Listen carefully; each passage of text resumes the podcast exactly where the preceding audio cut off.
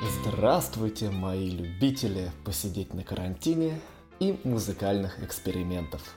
В ваших ушах играет уже знакомая мелодия, а это значит, что у микрофона снова я, Сергей Адамский, и это подкаст «Слышь», подкаст о музыке, вселенной и всем таком. Рано или поздно каждый музыкант приходит к тому, что гораздо выгоднее оборудовать свое помещение и поставить свою студию – чем ездить и платить каким-то неизвестным парням на ближайшую станцию метро. И поэтому сегодня я вам расскажу не только о том, как пройти от идеи до результата, но и о том, как создать дизайн-проект, как подготовить свою комнату для сведения и звукозаписи, как выбирать оборудование, как расставить его по комнате таким образом – чтобы не захламить себе все. А самое главное, для суровых постсоветских реалий, как не потратить огромное количество денег на перебор и выбор подходящего для тебя компрессора, звуковой карты или микрофона. Ну что, готовы отложить гитару и взять в руки молоток? Тогда погнали! Когда ты приходишь на уже готовую студию, неважно домашняя или нет, ты никогда не обращаешь внимания на детали. Кажется, что все просто, что вот оно, ты просто поставил компьютер, подключил к нему микрофон, и оно работает. Но, как всегда, дьявол кроется в деталях, и именно поэтому я рекомендую начать с разработки дизайн-проекта и идеи. Не пугайтесь, ничего в этом сложного нет. Все, что нужно, это бумага, карандаш и немного свободного времени. Ладно, ладно, вам еще понадобится рулетная линейка или что-то в этом духе. Хотя при подготовке материалов я наткнулся на приложение Google Measure. Оно работает с дополненной реальностью и также помогает измерить длину и высоту комнаты. Весьма любопытная штука, я рекомендую как минимум попробовать.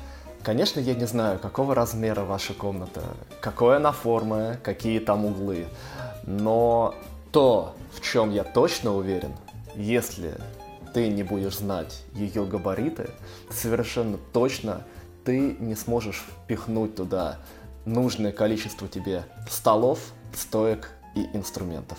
Ну, либо место останется буквально чуть-чуть, чтобы можно было пролезть. Так что просто нарисуй свою комнату в масштабе, расставь там примерно, как ты видишь, рабочий стол, дополнительные шкафы, какие-то стойки и посмотри, сколько места остается. Лично мне хватало одного большого стола и дополнительного шкафа, в котором хранились э, расходники и какие-то мелкие перкуссионные инструменты, микрофоны, шнуры и так далее. Если говорить про оборудование, то на самом деле нужен самый минимум.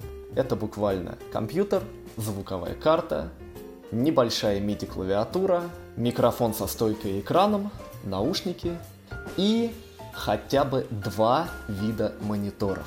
Одни большие и мощные, для того, чтобы можно было работать с басом, а вторые маленькие, для имитации того, как будет слушать твою музыку обычный человек. Сразу оговорюсь, что никакой большой монитор в маленькой комнате не будет звучать так, как задумано. И эта комната просто из-за физических свойств не сможет передать тот правильный бас, который должен быть. Но при этом есть одна уловка, о которой я поговорю чуть дальше. Что же касается цены, то тут только один совет. Лучше взять дешевое оборудование известного бренда, чем среднее или даже дорогое за ту же цену, но уже ноунейма. Конечно, бывают разные случаи, и даже NoName может выдать невероятно классные качества. Но если у вас нет большого опыта в общении с разными приборами, и нет особых денег на то, чтобы проверять, я рекомендую обойтись малой кровью и меньшими нервами. Ну, что следует дальше? Дальше, конечно, нужно подготовить помещение. И если твой ответ будет «Ну, просто обклеим все акустическим поролоном и будет нормально», нет, нормально не будет. Потому что я почти на 100% уверен, что ты не будешь делить свою комнату на аппаратную и комнату звукозаписи, а будешь делать все в одном помещении. Ну, а поскольку требования к этим двум комнатам разные, то так или иначе придется идти на уступки. Что сделал лично я? Я подготовил комнату как комнату для сведения, то есть я обклеил акустическим поролоном углы и определенные наиболее ярко звучащие точки. А еще я закрыл плотными шторами окно и положил на пол плотный ковер. Поскольку в своей студии я писал инструменты чаще всего. Либо электронные, либо звучащие напрямую в компьютер, как та же электрогитара, то требования к записи голоса или, например, акустической гитары у меня были не такие жесткие, но все равно. Даже при записи гитары я старался садиться в определенном положении своей комнаты, а микрофон также был закрыт акустическим экраном и направлен вниз на ковер, а не вверх на потолок, с которого он тоже ловил отражение. Дальше идет мониторинг. И первое, что я рекомендую сделать, это купить акустические подставки под мониторы, чтобы они не давали вибрацию через стол и вообще максимально постараться расположить мониторы так, чтобы сзади тебя при прослушивании не было голой стены и сзади мониторов, кстати, тоже. Короче, максимально гасим ненужное отражение. Про подготовку комнаты для домашней студии можно очень долго распинаться, но я рекомендую вам почитать книгу Recording Secrets for the Small Studios. А я как-то уже про нее писал, и в приложение к этому подкасту я обязательно выложу ссылку на нее. Так что если вы владеете английским на достаточно хорошем уровне, ну, либо готовы потратить несколько часов на Google Translate, то эта книга must read, ребята. И возвращаясь к хинту, о котором я хотела рассказать. Ребята, не пожалейте денег и потратьтесь на измерительный софт и микрофон. Потому что это очень сильно повлияет на баланс ваших мониторов и поможет сделать звук намного качественнее именно для домашней студии. В принципе, эти микрофоны используют везде, но для домашней студии, поскольку комната все равно будет не идеальна, это наиболее важно. Я рекомендую воспользоваться пакетом от фирмы SonarWorks. Я также оставлю на него ссылку, потому что мало того, что софт и микрофон идут в комплекте, что есть далеко не у всех, этот же софт поможет подстроить под э, правильное, скажем так, звучание в вашем мониторные наушники, поскольку внутри у него зашита схема для большей части наушников, которые есть на рынке. И правда, стоит потратить эти 300 долларов, потому что вещь окупится качеством звука моментально. Сейчас я хочу совсем немного времени уделить тому, как э, расположить свое оборудование на столе и в комнате так, чтобы с ним было удобно работать. Понятно, что самое первое, самое главное и самое основное место – это рабочий стол, для которого я сделаю небольшую ремарку, кстати. Купите хорошее кресло – за ним вам придется сидеть очень долго, и если оно будет неудобным, то спине наступит полный кавардак. Самое главное правило в работе чтобы все нужное было на расстоянии вытянутой руки. Вы даже представить себе не можете, насколько будет бесить постоянно вставать, куда-то тянуться, что-то двигать, что-то делать.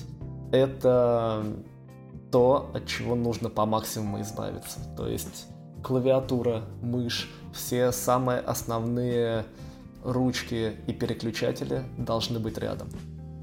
Даже клавиатура пианино и микшерный пульт, пусть вы не собираетесь проводить за ними много времени, должны быть рядом.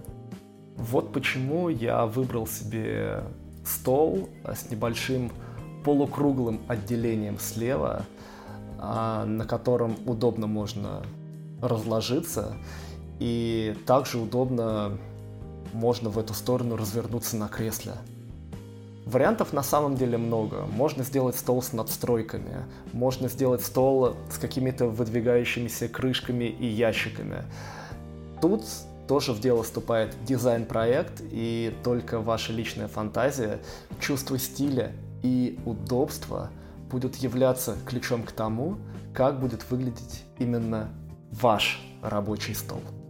А чуть менее важным а, будут стойки для гитар, цифровое пианино или синтезаторы, если они есть рядом, а также стойка для микрофона, которая, конечно, должна быть массивной, а, с большим акустическим экраном для нее, благо решений на рынке довольно много.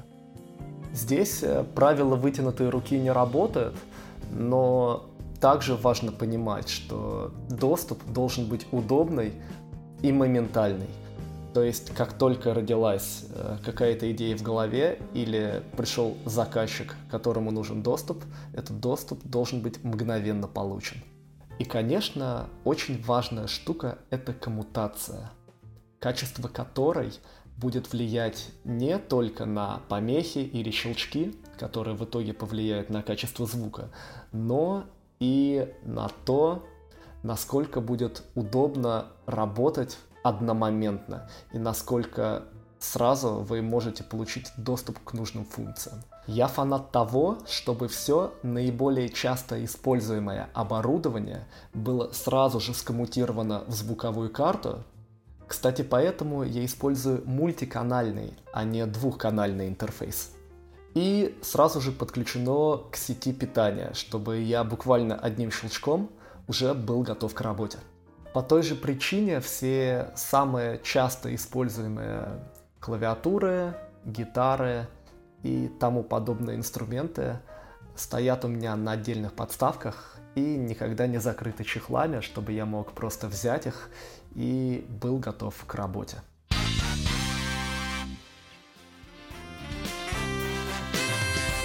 Конечно, это малая толика того, что действительно нужно рассказать. И то, как студии, даже домашняя, делается по-настоящему.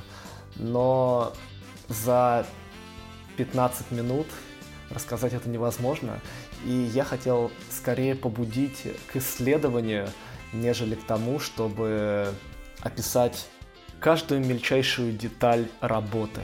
Я Просто хочу сказать, что это, так же как и любой процесс музыкального продакшена, не такая уж и сложная штука, и для всего нужно время, которого сейчас, к счастью, много. С вами был подкаст «Слышь», так что услышимся.